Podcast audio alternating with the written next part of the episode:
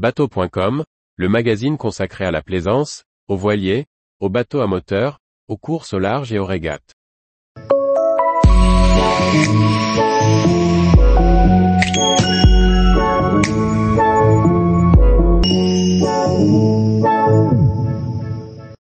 Comment récupérer un homme à la mer en naviguant sous spi? Par Sébastien Barra-Vassar. Il est particulièrement plaisant de naviguer avec un spi bien réglé et bien gonflé. Mais lorsqu'on navigue avec cette grande voile, il est toujours bon de se questionner. Comment faire si quelqu'un tombe à la mer maintenant? Il vaut mieux être prêt à réagir si cela vous arrive un jour.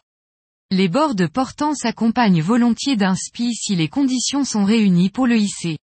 Certains hésitent parfois à l'envoyer, car le spi peut rapidement devenir source de complications dans la navigation. Qui n'a jamais eu son spi en cocotier, ou enroulé autour de l'étai Contrairement aux autres voiles, lorsqu'on grée le spi, on anticipe des situations moins faciles à gérer. C'est pourquoi il est d'usage de ne pas mettre de nœud d'arrêt sur les bras, écoute et drisse de spi. L'intérêt est de pouvoir larguer complètement le spi en cas de surpuissance, de chalutage ou d'homme à la mer par exemple. Au portant sous spi, nous pouvons considérer que vous dépassez généralement les 6 à 7 nœuds. Le bateau s'éloigne donc très vite de l'homme à la mer. Il faut réagir rapidement pour que vous ne perdiez pas la personne de vue. Même si un équipier aura pour rôle de garder le contact visuel, sa tâche s'avérera très rapidement compliquée voire impossible. Dans l'idéal, il faudrait réussir à affaler rapidement le spi en l'offant. C'est pourquoi la drisse et le bras doivent toujours être prêts à filer. Attention toutefois au chalutage, si la drisse est choquée trop rapidement, les équipiers chargés de ramener la voile à bord ne suivront pas le rythme.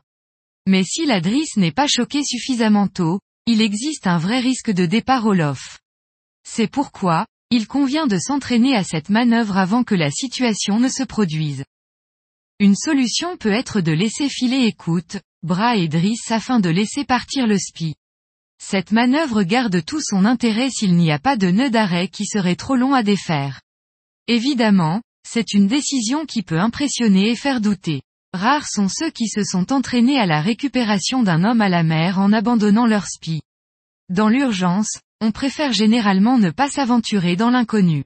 On pourrait cependant mettre en place l'exercice, en attachant une grosse bouée à la voile afin de pouvoir la récupérer. Cela dit, il est difficile de garantir que votre voile sortira indemne de cet entraînement. Lors d'une manœuvre de récupération d'homme à la mer, les premiers instants comptent beaucoup.